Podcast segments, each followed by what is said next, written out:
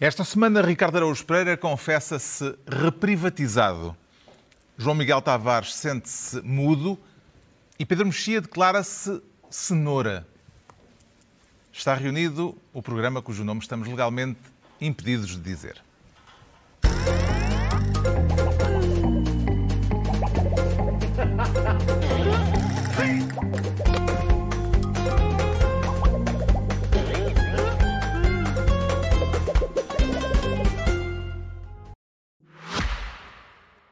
Bom feriado!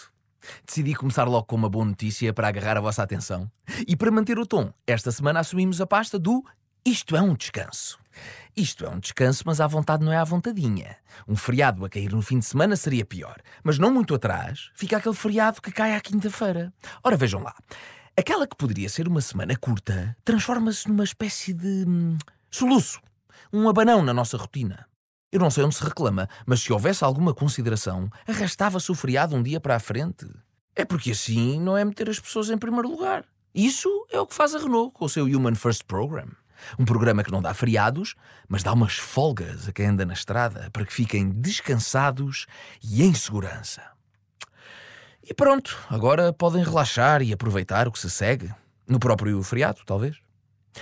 Bom programa.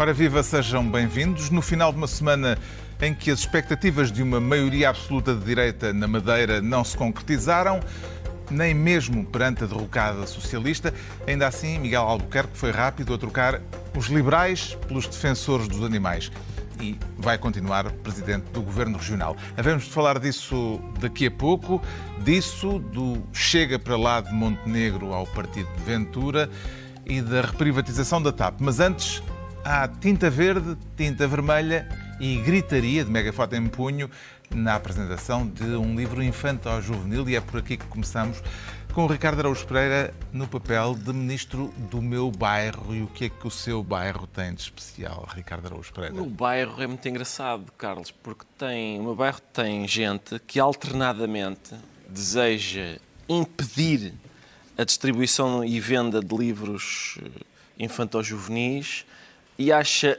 abominável que alguém queira impedir a distribuição e venda de livros infanto-juvenis que não são de leitura obrigatória. Nenhum dos livros infantis de que falamos hoje, ou já tínhamos falado no passado, infanto-juvenis, são, são alguma vez foram de leitura obrigatória. Estão, falar... estão lá nas prateleiras, para quem quiser comprar e quem não quiser não comprar. Neste caso, estamos a falar do lançamento de um livro interrompido por protestos, eh, um livro infantil-juvenil, como já foi referido. Viu alguma coisa no livro suscetível de motivar um tal tipo de reação? Não, eu raramente... Um megafone e tudo. Raramente vejo em livros alguma coisa suscetível de motivar uma ação de censura. Que, atenção, é o que isto foi. Atenção, é, é o que isto foi. Isto é, sempre que, não é só o Estado, sempre que se interrompa um espetáculo, um lançamento, um programa de televisão, seja o que for, com o objetivo de impedir os outros de falar, é censura, seja ou não seja o Estado a fazê-lo. Não sei se ficou claro que é ministro do meu bairro porque o livro se chama O, o Meu livro chama-se No Meu Bairro, é um livro, é um livro infantil-juvenil, está aqui o livro, o livro está aqui. Aliás, é uma das coisas que estes fanáticos censores costumam fazer, é acirrar o interesse das pessoas pelos livros. Em princípio. O Pedro Mexia não teria comprado o livro comprado, noutra circunstância. Não teria comprado. Eu próprio tentei comprar, já não fui a tempo porque esgotou. Hum. E, portanto, e, portanto, é parabéns aos uh, energúmenos fanáticos, porque são, fizeram um grande favor a, a esta edição. Os, os fanáticos censores desta semana, ainda não, não dissemos, são fanáticos que eu tenho a sensação eu não gosto muito daquele exercício que às vezes se faz sem nenhuma base empírica. Quer dizer assim, ah, os mesmos que agora estão a dizer isto eram os que diziam, às vezes não, as pessoas não têm prova nenhuma disso, mas eu devo exceto dizer, quando... exceto quando têm, que é o caso agora, que são os mesmos. Há muita gente que acha bem que se interrompa, que se faça isto, que se vá tentar censurar este livro. Uh, são os mesmos que estavam ao lado dos pais de Famalicão. Porque os pais é que tinham o direito de educar os seus filhos como quisessem. Agora, pelos vistos, há outras pessoas que não têm o direito de educar os seus filhos como quiserem, comprando este livro. Uhum. Pelos vistos, a ideia de liberdade é o costume. É a censura virtuosa quando é para aquilo que eu acho.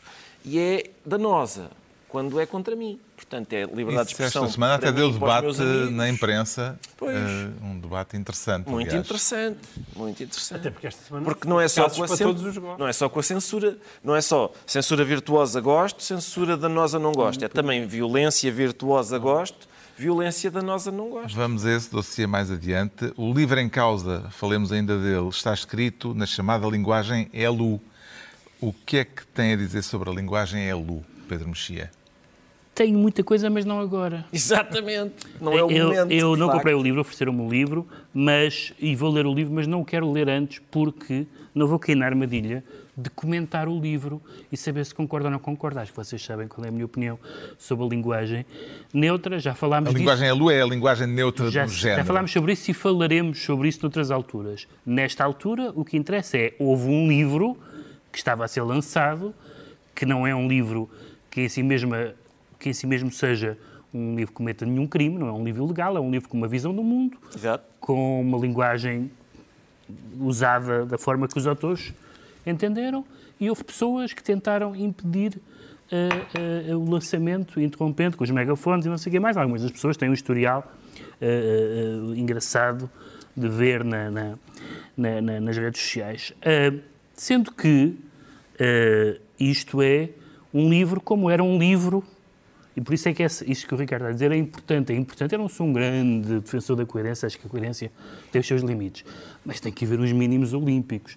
Está errado interromper um livro, como está errado interromper um livro, o lançamento de um livro do Henrique Raposo. Exatamente. Como impedir uma conferência do Jaime Nogueira Pinto. Pois. Como correr do palco o ator André Patrício a tentar com o ator Marco de Almeida. Exato. Portanto, é a mesma coisa, é tudo a mesma coisa. Não é o mérito da causa, não é as opiniões que cada um deles tem, não é se concordamos com a visão do mundo dele. São atividades lícitas, de liberdade de expressão, às quais as pessoas podem reagir, lá está, com mais liberdade de expressão. Escrevendo artigos, protestando à porta e não interrompendo os, os eventos, porque senão é a frase do Lenin, que tem, Lenin tem uma frase, tem muitas frases muito boas, mas uma delas que eu, que eu acarinho é liberdade de expressão total, exceto para os nossos inimigos. Eu gosto muito dessa frase, porque é uma frase que, como se viu esta semana, aliás, tem muitos, uhum. tem muitos, defensores. tem muitos defensores. E por isso, para a semana falaremos de linguagem uh, neutra. Neste momento, eu quero defender que todos os livros devem ser publicados em paz e sossego e depois as pessoas digam o que quiserem. Certo. O João Miguel Tavares também remete para a próxima semana questões sobre a linguagem ELU. O que me custa, note-se, porque a Atenção, linguagem ELU é uma profunda parvoída. Certo, está bem, mas não me custa nada. É como, é como Sim, quando, é, quando, é. quando, o que está em causa é uma piada e as pessoas, em vez de dizerem não, não se proíbe, dizem é que a piada se calhar não é assim tão gira, não é muito boa. Não interessa. Não interessa se é, se é boa ou se é má. Sim. Lamento. Não, não, não mas isso eu estou com vocês. Não, está em causa. Aliás, acho que vocês não têm dado a suficiente atenção a este rapazinho, que era o grande impulsionador deste, deste protesto, que era aquele. Chama-se, acho que Afonso Gonçalves, não é? E realmente ele, ele, tem uns vídeos giríssimos na internet, porque eu, é, é, é, que é um homofóbico à moda antiga que eu pensava que, que, tinham sido exterminados, mas não sei como, devem-se ter conseguido reproduzir em algum recanto Mas é, Portugal. a mim tinham mandado vários vídeos, mas eu só ao quinto é que eu percebi que era a sério, porque há umas pessoas que nós não percebemos. Porque parece que é gozar. É um é daqueles é casos que parece, olha, o que as mulheres, as mulheres não deviam ter curso, deviam ter filhos, não era? Uma ah, sim, sim, não. Ele diz as coisas mais bárbaras. Dizia, eh, houve um que era um teaser que dizia juntem-se para nos ouvirem falar mal dos pretos e das mulheres. Dizia isso. Era um teaser. Era um teaser. Quem é que diz isto em 2023? vez. Agora, é, este é, o, é, às vezes é o problema que é... qualquer altura. qualquer altura. Não, epá, não mas, mas não, eu acho que estás a abrir a porta do zoo. De facto, estás a abrir a porta do zoo. E esse, esse é um, um problema muito... Uh, e a bom da verdade parece que é o mesmo grupo que tentou uh, impedir uma missa. Ah, exato. Portanto, são muito ecuménicos. Sim, sim, são ótimos. A graça disto, aprendi eu a ouvir uh, o, o, extremamente agradável da Joana Marques, é que parece que eles chegaram atrasados. Isso foi engraçado. Não, não. Ah, é o lançamento do livro. Ou seja, atrasaram-se. Portanto, quando chegaram, na verdade, é já estava mesmo a acabar. E, portanto, até nisso, ou seja, grunhos e incompetentes. Entregamos ao Ricardo Araújo Pereira a pasta de Ministro do meu bairro. Quanto ao Pedro Mexia, quer ser desta vez Ministro da Tinta Verde. E a cor é relevante neste caso, Não, foi uma semana muito animada, só, as pessoas tentaram fazer sessões e ninguém acabava as sessões. Estamos a falar do ataque, outro ataque, Outro ataque, exatamente. de um grupo de ativistas ao Ministro do Ambiente. Uhum. Entende as razões do protesto? Eu, entre as razões de protesto, eu devo dizer que devo parabenizar as partes. Eh, porque, eh, por um lado, porque para defender as questões e para alertar para as questões climáticas, eh, estas ativistas atacaram o Ministro do Ambiente e, indiretamente, duas empresas da, arte, da, da- da área da energia e não quadros do Van Gogh. Portanto, já é uma aproximação muito lenta à racionalidade. Portanto, protestar face a entidades que têm alguma coisa a ver com o assunto. Coisa que o pobre Van Gogh, coitado, não tinha. Ah, e bem o ministro, ah, porque man- manteve-se com calmo e, e- e sensato, não, não querendo apresentar queixa. Há, aliás, uma, uma dúvida legal sobre exatamente o que, como, é que, como é que isto se, se, se enquadra. Mas O ah, comentário dele foi, faz parte. faz parte, mas repara. Mas isso é um comentário Não- não duvidoso, fazer- eu- porque eu também acho que não parte. devia fazer parte. E tenho Eu- dúvidas que ele não devesse apresentar queixa. Porque Mas- depois as, as, as miúdas fazerem aquilo e depois virem cá para fora darem entrevistas à Mas qualquer um Mas de isso- isso vocês, qualquer um de nós pode fazer queixa, porque aparentemente, Sim, aparentemente- é crime aparentemente é um crime público, público. e, portanto, Faz-me alguma qualquer confusão. eh, cidadão que tenha assistido Eu acho, poderá, eu e acho que ele, ao reagir assim, retirou o odioso que podia ter em relação à figura de poder face às ativistas, ou, ou evidentemente várias pessoas disseram que é horrível fazer isto, mas a causa é nobre. Portanto, tivemos esta semana eh, ampla teoria sobre as causas nobres que, que, que justificam São- todas as atitudes. Atenção, o que deu muito bom resultado no século XX, foi um século, Foi, foi, foi, Padre. Meinhof, E, etc. oh, mas, ó Pedro, nesta semana, porque os malucos, os, os malucos de que falámos no, no assunto Sim, anterior, sim, sim, sim. também estão convencidíssimos de que a sua causa é nobre. Eles estão ali a defender Claro, criancinhas. claro, É pá, defender criancinhas é das coisas mais nobres que se pode fazer. E, portanto, E depois há a questão de saber se, isso eu não tenho a certeza, que é, qual é a capacidade que estes atos têm de convencer a opinião pública. Eu acho que há uma dimensão muito geracional aqui, não estou, não estou convencido que vão alienar as pessoas que já estão com a causa, nem chamar a atenção para aquelas que, não, que se interessam menos, e mal, porque a causa em si, quer dizer, a causa ambiental não é uma causa estúpida. Pegando é neste tópico, João Miguel Tavares, vê este tipo de ações como uma forma de alerta? Eh, Podem ter algum tipo de hum, influência eh, no sentido de que, como já houve quem dissesse, agora estamos a falar do assunto a partir dessa ação que aconteceu esta semana? Mas estamos a falar do assunto de uma maneira produtiva para o assunto. Eu tenho Pois, imensas não. dúvidas. É o problema destas. Na verdade, não estamos a falar do assunto. Não, não estás. E o problema destas intervenções é que eh, extremam também os outros lados, não é? Eh, e depois convidam a respostas igualmente absurdas. E, e acabam por ser, como se costuma dizer, extremos que depois se aproximam. É este tipo de, de intervenção que depois faz contra aqueles que acham que não há nada a fazer pelo ambiente, hum, se sintam reforçados nas suas próprias convicções. E isso, evidentemente, é péssimo. Hum, eu- o facto de nós uh, ser sensíveis, acho que como quase toda a gente é, à questão das alterações climáticas, não significa que a gente adira a uma espécie de discurso apocalíptico que ele é em si mesmo bastante estúpido e muito irritante. Ah, que é sempre Não é só- o que vem associado é só, a este tipo de intervenção. não é só discurso apocalíptico, é a ligação apresentada como indesmentível entre o capitalismo e eh, a extinção do planeta. Claro, mas claro. Mas o problema é que nestes casos aquilo que existe é sempre um velho ou novo revolucionário a querer sair. É sempre. O que é, o que é muito impressionante ah, nestes argumentos e em textos que nós lemos nos jornais é que há gente que incrivelmente não distingue entre a intervenção em regimes autocráticos ou ditatoriais e a intervenção em regimes democráticos. É um pormenorzinho. não é? E não perceber a diferença entre uma coisa e outra é extraordinária. Violência contra ditaduras, monarquias absolutas, etc. E, e em democracia. É um pormenorzinho muito pequeno. Em democracia, o gesto daquelas miúdas é um gesto cobarde, não é um gesto corajoso. Os miúdos que andam lá no Irão a defender os direitos das mulheres, Ou, ou a dar palmadas Ou a dar- nos, eh, Nos no- turbantes. nos A tirar os turbantes turbantes. dos- Sim, esses, esses miúdos são muito corajosos. favoritos. Porque esse tipo de intervenção é uma intervenção que, lá está, pode-lhes custar muito caro. Podem ir para a cadeia e às vezes é pior do que isso. Estas miúdas atiraram coisinhas ao, ao ministro. Pronto, ele ficou, primeiro deu um polito assustado quando percebeu que aquilo era relativamente inofensivo, ficou ali qual, qual São Sebastião a levar com coisinhas verdes.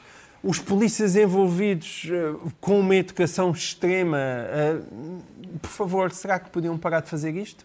E depois, 30 segundos depois, elas maneira. estavam cá fora a dar entrevistas para as televisões. E isto é pá, bravo, isto, isto é que é coragem, de facto. Foi realmente um ato de uma coragem extraordinária. A cor da tinta nesta circunstância parece-lhe relevante, Ricardo Araújo Pereira? Não. Foi verde. É porque houve um outro protesto climático, mas com tinta vermelha, no dia seguinte. Não, para mim é tudo. Eu estou interessam-me mais os troca-tintas, que não têm a ver com a cor da, da- lá do balão que é, que é tirado, mas, mas com a cor política. Porque, mais uma vez, co- como no tema anterior, e se isto vai alternando. É violência, é virtuosa quando serve uma causa que eu considero. eh, e é danosa quando, quando está ao serviço de uma causa que eu desconsidero. As pessoas dizem assim, não, mas é que eles têm razão. Quem é que alguma vez cometeu violência e dizer eu não tenho razão, mas já agora vou escavacar isto? Quem? Os, os senhores do MDLP e do ELP não estavam convencidíssimos que tinham razão. O senhor Badar e a senhora Meinhof não estavam convencidíssimos. Não era por isso, aliás, não era por terem razão e por terem urgência em, em- em que a sua causa avançasse, não foi por isso que, que- lá está, que se dedicaram à violência. Há uma maneira de fazer isto em, em democracia, pá. E foi feita esta semana por um grupo de jovens que apresentou uma queixa no Tribunal Europeu dos Direitos Humanos. Sim, senhor. Sim, senhor. É, infelizmente, falamos menos disso do que de balões de tinta. Mas lá está. É que ainda por cima podia ser, a gente podia dizer assim, bom, olha, tem esta virtude, que ao menos estamos aqui há que tempos a falar da- das... vamos andar todos menos de avião, não é? É vamos ter que, se calhar, demorar três horas a chegar ao Porto e em em nome, da, em nome da, da humanidade e da sobrevivência da raça humana e tal. Mas nem é disso que estamos a falar. Estamos a falar de. Eu, sinceramente, não tinha, não tinha nenhuma opinião, nem positiva nem negativa, sobre aquele ministro. Passei a simpatizar com o homem quando ele está ali. Será que vem mais uma? Não, já está? Já, já está. Ah, eu, mais uma vez, lá está. E como no tema anterior, ah, isto são as pessoas que acham que, de facto, se a causa for justa e se as pessoas tiverem razão, em democracia, podem quebrar o pacto de que só o Estado é que tem o monopólio da violência. Nesse, Também já foi tentado cá. já, já, nesse grupo de pessoas, não sei se exclusivamente, mas estão muitas das que acham, das que são muito sensíveis às palavras e que dizem que as palavras fazem dói-dói. E, portanto, mais uma vez, elas acham que palavras fazem dói-dói, mas violência é expressão política legítima. Portanto, discurso é violência, violência é discurso. É um processo conhecido. Paz é guerra, guerra é paz. Exatamente. O Assim Orwell. sucessivamente. O, o Jorge uma- Orwell escreveu sobre isso. Foi, atenção, foi uma semana excelente Foi muito boa. porque foi uma, uma reedição muito gira do debate entre o Adorno e o Marcuse. Na verdade, é isso, é sempre, é eterno, não é? É o, é o Marcuse por um lado e o Adorno por outro. Pronto, é, é, continuamos. E pronto, e fica assim as pessoas, que vão, as pessoas que vão ler. Não, vai- vão, certamente vão. No fim, Eu ve- na- vejam, lá, vejam lá com quem é que simpatizam mais. Eu continuo firme no do lado fim do do programa, com a ficha técnica, passa a bibliografia.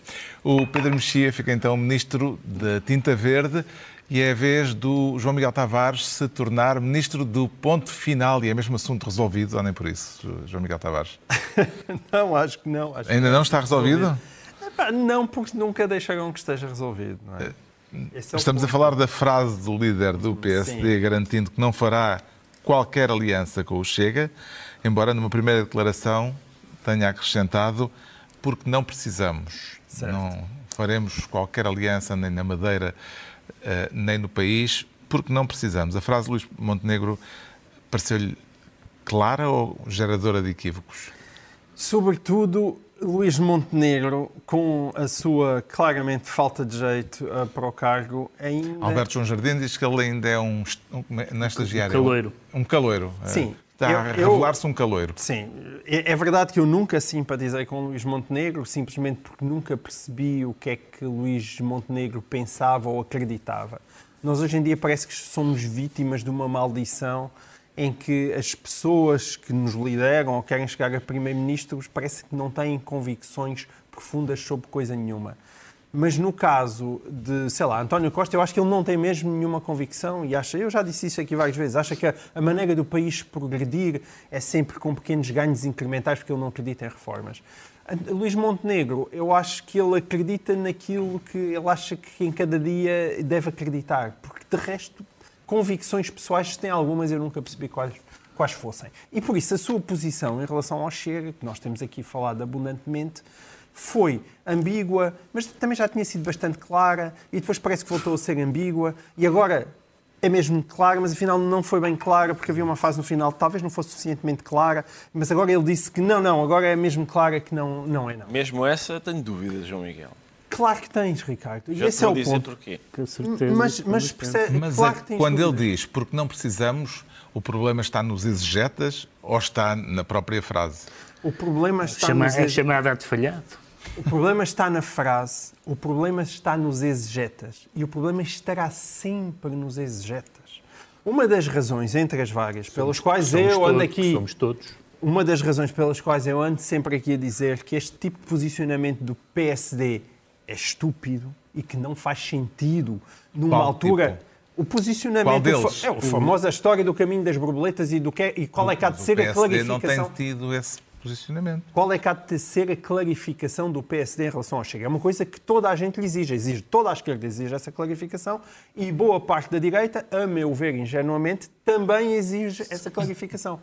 Aquilo, Já ouviremos o, o ingênuo Pedro Mexia. aquilo que prova Estar à mesa com Maquiavel agora. aquilo que prova eh, estas declarações de Luís Montenegro é que Luís Montenegro pode dizer o que lhe apetecer, pode ser o mais claro possível. Eu, aliás, até disse, eh, até escrevi no público, que ele pode dizer que eu juro pelos meus filhos que atiro ao mar de espinho. Se algum dia o PSD se coligar com o Chega, que a seguir vem alguém perguntar-lhe, mas ele não disse se era na maré baixa ou na maré alta. Ninguém vai jamais acreditar no PSD e em Luís Montenegro. Porque mesmo que ele seja super claro, vão dizer a seguir, mas o, Miguel Albuquerque também tinha sido claro na Madeira. E viu-se que depois deu-lhe jeito e acabou logo por se coligar e não se foi embora com uma maioria absoluta. Não vale a pena, porque ninguém acredita. E estar a gastar, estar constantemente a cair nessa armadilha é pura e simplesmente idiota. Será caso, para concluir, depois daquilo que ouvimos esta semana, eh, Pedro Mexia, que Montenegro aderiu ao famigerado caminho das borboletas? Eu não tenho dúvidas nenhumas que o PSD, se precisar, eh, se entende com o Chega. Nenhuma, nenhuma dúvida quanto a isso. Não tenho dúvida quanto a isso, porque a única lógica, a não ser das pessoas, que não, que não é o caso de Luís Montenegro, nem é o caso do, do João Miguel Tavares, a não ser das pessoas que acham que PSD e o Chega é mais ou menos a mesma coisa, há algumas, mas felizmente são poucas.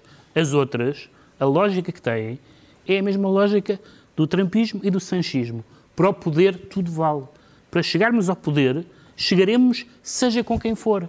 Seja com quem for. E, portanto, não tenho dúvidas nenhumas. Aliás, a minha experiência de falar com pessoas do PSD é que militantes de base, digamos assim, ou simpatizantes até do PSD, são bastante hostis a entendimentos com o Chega. Quanto mais estão na máquina partidária e quanto mais perto de secretários de Estado futuros eles são, mais acham. Também não são assim tão maus eles. Aquilo é só conversa. Portanto, o PSD não tenho dúvidas nenhumas. Porque é que eu concordo com o que o João Miguel disse por uma razão. Porque quem quer esclarecer, esclarece da primeira vez que lhe perguntam e está esclarecido.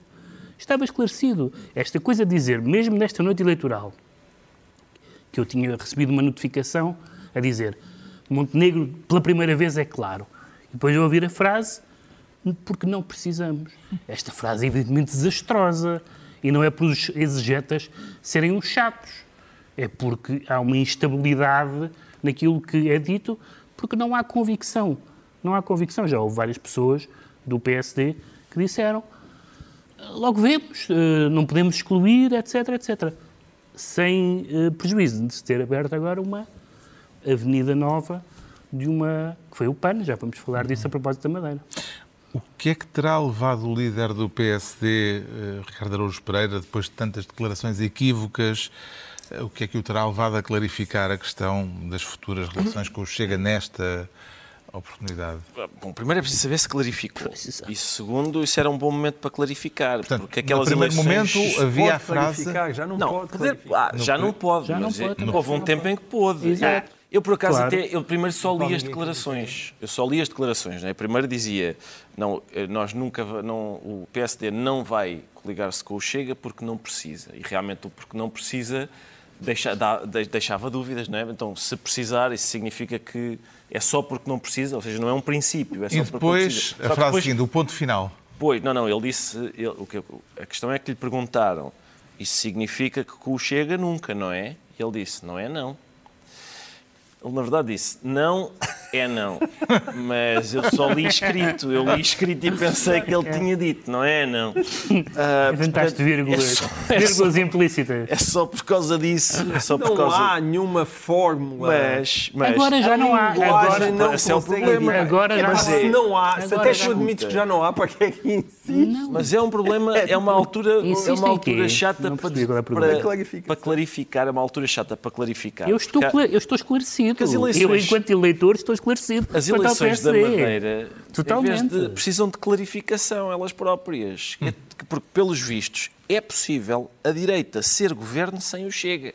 O que me tinham com dito era que era impossível. Com certeza. Impossível. Já vamos, já vamos falar da Madeira. Claro Só que se é um é. microclima. Só é. se é um microclima. Mas, Mas- há- atenção, houve uma, houve uma, Mas é claro que é um houve uma garantia que eu acho que ainda não tinha sido dada desta maneira, que foi também muito interessante, que foi André Ventura disse que fará cair um governo de direita de que ele não participa. Exatamente. Eu não sei Aliás, se, ele não sei se disse já, mais. já o Disse- tinha dito desta Já, forma. já, acho que já tinha Disse já até dito. mais. Disse que enquanto ele for vivo, não haverá um governo de direita que não tenha. que não tenham a Chega. Tirando agora este na Madeira.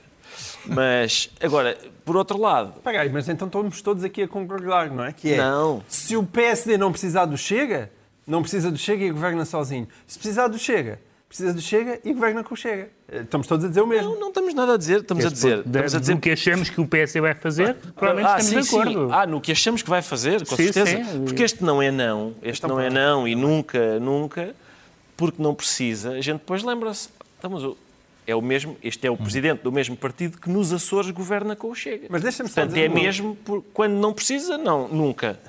Quando precisa, anda cá. Mas repara, mas também é possível olhar para o resultado da Madeira de uma maneira muito bizarra, não é? Porque é, quem perdeu a maior parte dos deputados foi o PS. Uma derrota E, portanto, catastrófica. Catastrófica. E perde oito deputados municipais. E o, e o Chega ganha quatro, Sim, sim. certo? Portanto, esses quatro que o Chega ganhou não vieram do PSD. A não ser que tu faças aquelas... Eu não sei qual é a Sim, transferência. epá, eu sei. Impossível Mas, está bem, mas isso assim dá sempre a tudo, não é assim? Porque eles, na verdade, os foram foram do PS e do PSD e os que saíram para o Chega vieram depois do PSD para o Chega. Hum. Epá, Eu, não- eu acho... É um caminho- Não, não sei for qual é o bicho, mas é um não caminho o mais caminho provável. é estou zangado ou não estou zangado. Esse é o caminho. Não é o caminho Já vamos- ideológico, é o caminho da zanga. Pronto, querem falar da Madeira, não é? O João Miguel Tavares fica ministro do ponto final. Estão entregues as pastas ministeriais para esta semana e agora sim eh, vamos saber porque é que o Pedro Mexia se declara cenoura e isso tem a ver com a Madeira, cenoura por contraponto Sim, é um, é ao um, laranja. é um governo de laranja com uma pontinha verde. Portanto, é uma cenoura. Ahm, Estamos a falar da solução de governo encontrada à direita depois da coligação PSD-CDS ter perdido a maioria absoluta na Madeira. Como é que avalia esta decisão de Miguel Albuquerque de esquecer a promessa que tinha feito na campanha eleitoral de não continuar à frente do governo regional se a coligação não conseguisse a maior parte dos lugares no Parlamento e depois, na noite das eleições, essa parte, ter é- continuado? Essa parte é pura politiquice, é dramatização. Claro que quem faz a dramatização e depois foge às consequências dela é um bocado esquisito, mas, enfim, ficámos aqui a noite toda a- a- em relação a coisas irrevogáveis, se quiseres, Sim. que foram ditos e que as pessoas recuaram. Em relação à, à, solução política, que causou desagrado em, em todo o lado, no sentido em que causou desagrado em alguns elementos do PAN, nomeadamente na Madeira, causou desagrado na Iniciativa Liberal, causou desagrado no CDS, causou desagrado em alguns setores do PSD. Uh, aparentemente, a solução tem explicações regionais, no sentido em que... Não gostam do senhor... Miguel Albuquerque não se dá bem com o deputado não gostam eleito... do senhor da, da, da IEL. Da IEL, que era, vinha, vem do CDS e que tinha sido muito oposicionista ao PSD na altura, etc. Pronto, tem essa explicação. Mas...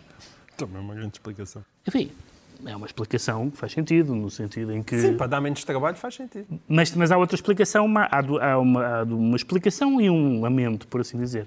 A outra explicação é que o, o PAN é mais barato. O PAN é mais barato porque a IEL queria baixar impostos. Enquanto o PAN, longe de ter uh, exigências absolutamente incomportáveis para o PSD, quer do ponto de vista orçamental, quer do ponto de vista doutrinário, que era a taxa turística regional no centro juvenil no Caniço e a proteção da Laura e Silva. Não me parece que uh, uh, daqui venha um rombo na, no orçamento da, da região autónoma da Madeira. Mas vieram logo a público notícias de que Miguel Albuquerque é caçador.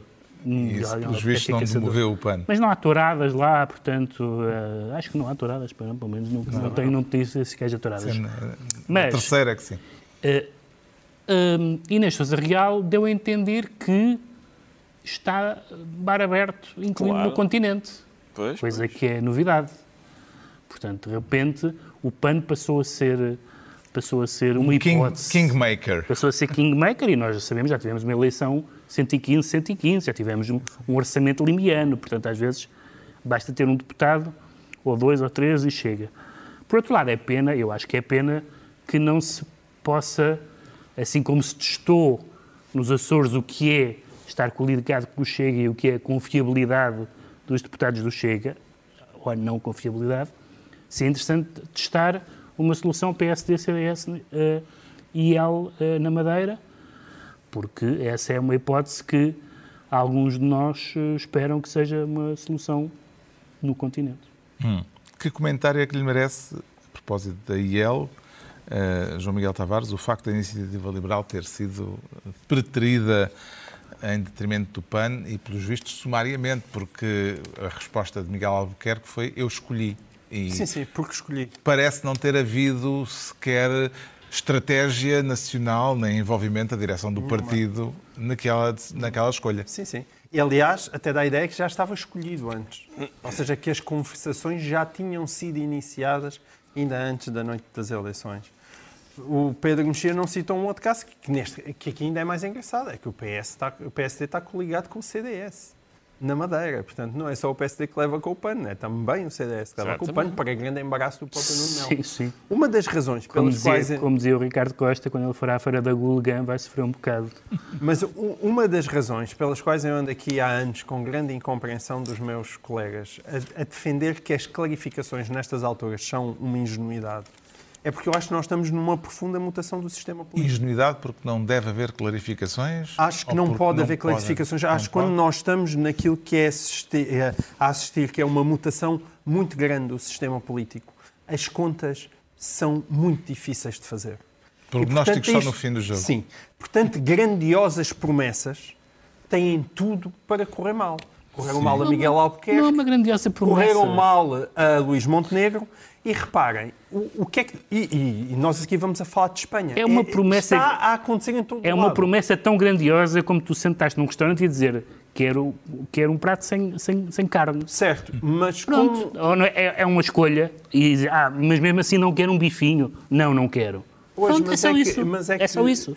Na verdade, tu estás a entrar num restaurante em que provavelmente só já há carne e não há peixe. Não, não, pois não. Pois, mas esse, tu, tu é acreditas demasiado nas inevitabilidades políticas. A metáfora da restauração não é, eu acho é que há coisas que já não, sei não que é consegues antever. Aquilo que nós estamos a assistir em todo lado, em Espanha, então ainda é, Espanha a um nível absolutamente escandaloso, Sim. é uma lógica de vale tudo que é, claro. que é simultaneamente criticável mas que ao mesmo tempo É repugnante no caso Sim, espanhol. repu- especialmente repugnante no caso espanhol. Espanhol espanhol é Mas repugnante. neste momento, neste momento estão a ser as regras do jogo. E é por isso, e é por isso que na Madeira, de repente, sem nenhuma espécie de lógica, veio Miguel Albuquerque, Albuquerque borrifando-se para Luís Montenegro, que levou a direção do PSD toda para o Funchal, a dizer, estão distintas, a ele, que é aquilo que seria o partido para, com, com, com o qual o PSD se, se iria naturalmente aliar, é chutado para um canto. E agora, olha, agora vem o PAN. Porquê? Ah, porque a senhora é mais simpática, é, é- é- é também assistente social, portanto é funcionária lá do governo, então está tá tudo bem, a gente entende-se bem. E portanto é isso, é isso que nós temos em cima da mesa. É por isso que as clarificações neste momento podem, é, é- é só, é só língua, é só boca. No meio de tudo isto, quase passou despercebida a hecatombe eleitoral socialista na Madeira. O Primeiro-Ministro tornou pública uma mensagem de felicitação a Miguel Albuquerque, mas o secretário-geral do PS não disse uma palavra sobre o assunto, ao contrário do que aconteceu há quatro anos. Não posso deixar de sublinhar o resultado mais significativo destas eleições, que é o resultado histórico alcançado pelo Partido Socialista, o seu melhor resultado eleitoral de sempre e, sobretudo, uma notável recuperação, desde nestes últimos quatro anos, dos 11% que teve há quatro anos atrás, para uma votação que o deixou a 5 mil votos da vitória nestas eh, eleições. Isto era há quatro anos, não se deixem enganar. Eh, há quatro anos, eh, António Costa falou e bastante sobre as eleições na Madeira e o resultado na Madeira. O secretário-geral do PS desta vez não se viu nem se ouviu. Como é que entende o líder, o silêncio do líder socialista, Ricardo Araújo Pereira? Acho que é igual ao silêncio do, do treinador que, hum, na véspera de um jogo europeu, jo- jogou para a taça da Liga com a equipa B. Acho que, acho que o, o- o PS passou a, a considerar a Madeira. Aqui não, a gente não vai ganhar.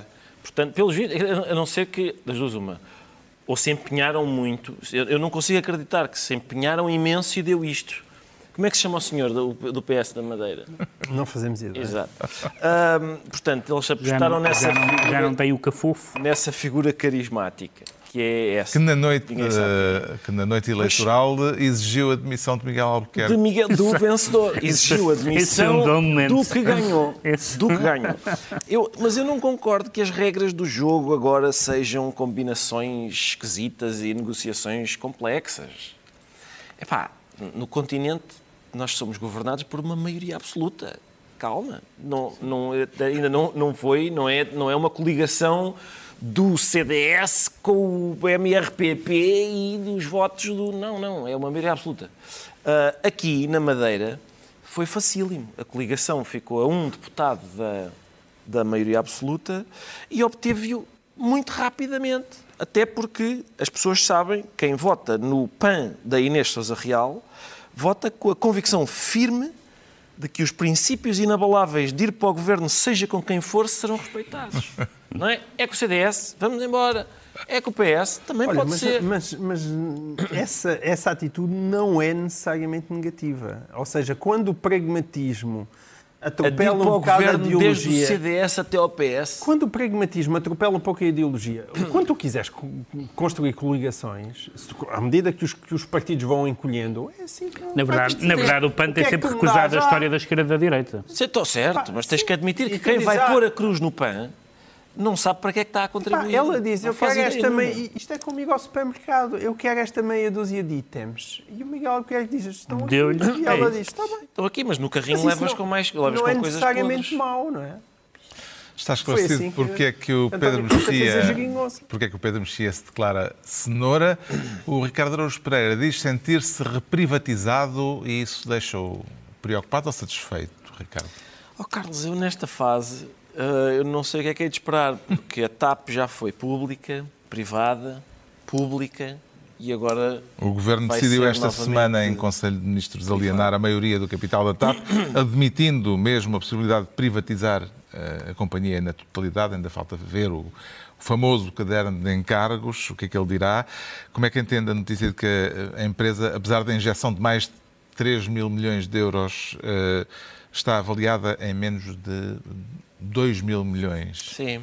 É o contrário da especulação, não é? Às vezes as pessoas uh, compram uma casa, fazem uma remodelação que às vezes é meramente cosmética e depois vendem a casa pelo dobro. O Costa fez o contrário com a TAP, não é? Investiu lá milhares e milhares de milhões e agora eh, propõe-se privatizá-la por muito menos do que isso. Uh, eu, eu, creio que a TAP do que precisa é de mais duas ou três renacionalizações e subsequentes reprivatizações. Isso, em princípio, faz bem a qualquer empresa, companhias aéreas mais ainda, e, portanto, eu creio que se continuarmos nesta senda, privatiza, nacionaliza, privatiza, nacionaliza, mais três ou quatro movimentos destes e a TAP estará em grande. Acho que é isso. Eh, o que, o que interessa é que os trabalhadores que lá estão saibam com o que é que contam esta semana. Hum. Uh, quem é que começou a entender se sai vencedor e quem é que sai uh, derrotado com a decisão tomada pelo Governo nesta semana, João Miguel Tavares? Quer dizer, os portugueses já saíram derrotados, mas esta solução, eu, alguém tome conta da TAP. Hoje em dia parece que é consensual que a TAP não consegue sobreviver sozinha. Mas a TAP está a dar lucro agora. Exato, tá, então não está. Também se, se, na tua empresa meterem 3 mil milhões e tu esqueces não, o buraco que lá está, também vai dar lucro. É, portanto...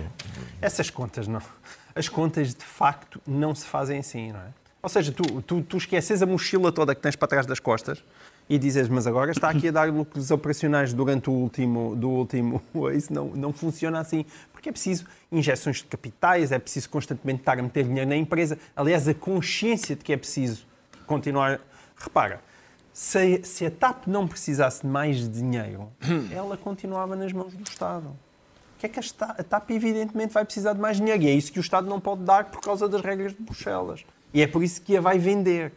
Agora, eu estou à espera até hoje é do ato penitencial de António Costa. Hum, porque é daquelas coisas que não podem passar, ou pelo menos lembrar aqui sim, virem as pessoas lembrar todos os dias. Olha, mas o António Costa já, já pelo menos pediu desculpa, ou disse que se arrependeu, ou disse que agora está a dizer exatamente o contrário, e que, portanto, que enfiou milhares de milhões, possivelmente de forma totalmente desnecessária, numa companhia aérea para agora apresentar um caderno de encargos que é parecido àquele que o pai de Passos Coelho tinha apresentado em 2013 e em 2014. O pai de Passos Coelho? O Pedro. Pedro. Ele Pedro Passos Coelho. O que é que eu disse? Esta? o pai de Parecia o pai do Passos Coelho. O pai do Passos Coelho.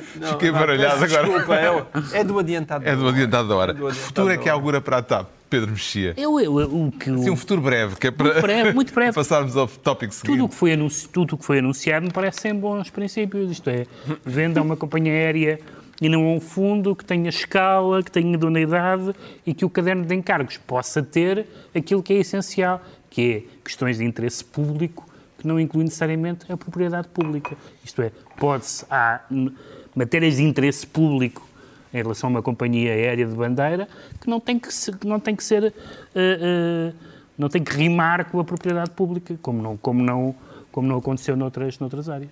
Já sabemos porque é que o Ricardo Araújo Pereira se declara reprivatizado. Agora vamos tentar perceber, e é aquela ladainha do. Eh, muito rapidamente, porque é que o João Miguel Tavares se anuncia mudo, mudo como quem? Eh, João Miguel? Ah, como o Sr. Sanches, que nem sequer teve a dignidade de abrir a boca durante a sessão de investidura. O Primeiro-Ministro espanhol em funções que se, se manteve... É uma moda socialista. É, é ir silencioso. Que é ir a órgãos colegiais e não abrir a boca. E o não. que é que ouviu no mutismo de Pedro Sanches?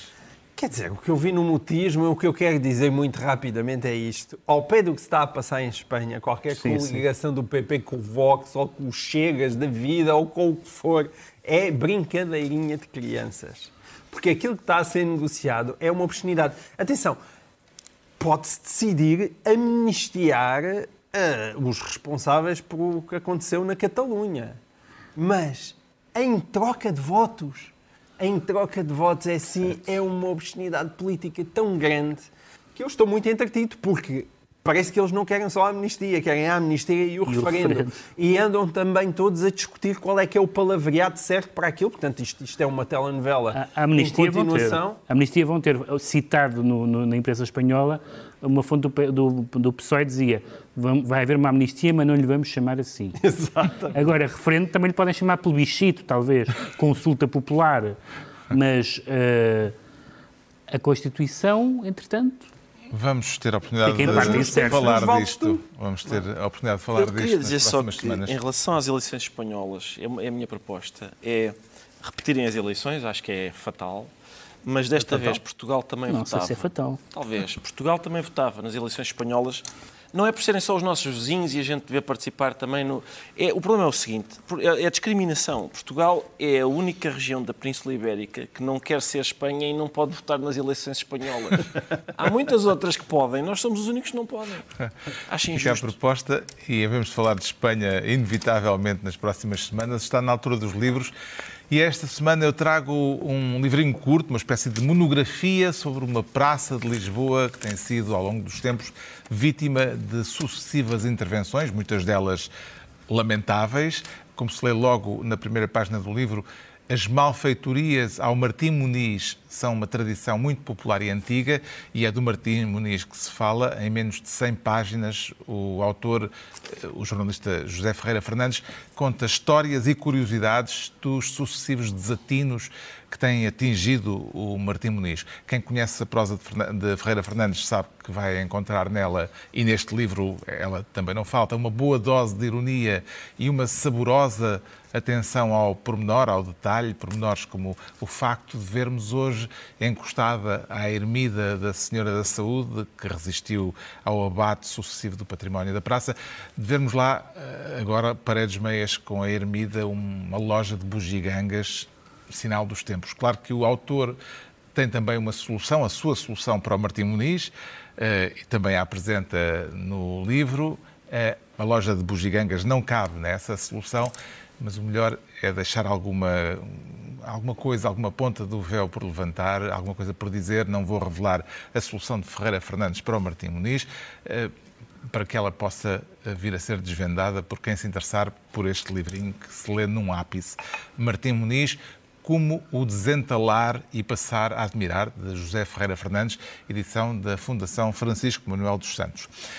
O João Miguel Tavares traz uh, memórias familiares de Gabriel Garcia Marques. Exatamente. Para quem gosta muito de séries da HBO e de fichas técnicas, de, de filmes, filmes e de episódios, já teria talvez. Os... Sim, mas quem, quem gosta disso e quem gosta de cinema já teria reparado neste nome de Rodrigo Garcia porque ele é realizador de alguns de, de, episódios dos Sete Palmos Terra e dos Sopranos e hoje em dia de longas metragens. Portanto, ele é realizador de cinema e com uma característica, é filho de Gabriel Garcia Marques. Ele agora decidiu homenagear o pai e a mãe, ambos falecidos, neste pequeno livro, que basicamente é um livro de, das suas memórias de Gabriel Garcia Marques, sobretudo do pai e também da sua despedida em 2014, quando ele morreu. Chama-se Gabo e Mercedes. O Pedro Mexia traz cinema português no feminino. Sim, é um livro que tinha saído na Inglaterra, de Mariana Lise e Hilary Owen, realizadoras portuguesas.